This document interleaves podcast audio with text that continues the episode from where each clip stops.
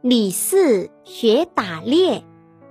李四家里很穷，一家人已经很长时间没有吃顿饱饭了。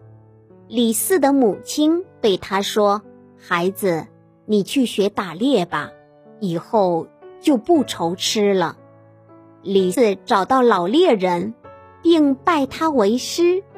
可是老猎人对这个徒弟却不怎么满意。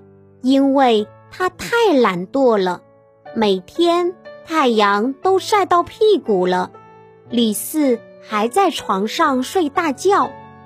过了一个月，老猎人把他给赶走了。李四认为自己这一个月已经学会打猎了，想去打几只兔子给母亲带回家，可是他没有猎枪。只好拿一根树枝当武器，可是树枝又能吓唬谁呢？动物们都好奇地看着这个弯着腰、举着树枝东瞅西瞧的人，一点儿都不害怕他。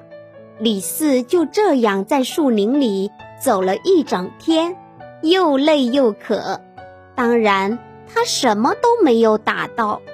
李四很纳闷儿，自己已经有师傅了，怎么还是打不到猎物呢？李四为什么打不到猎物呢？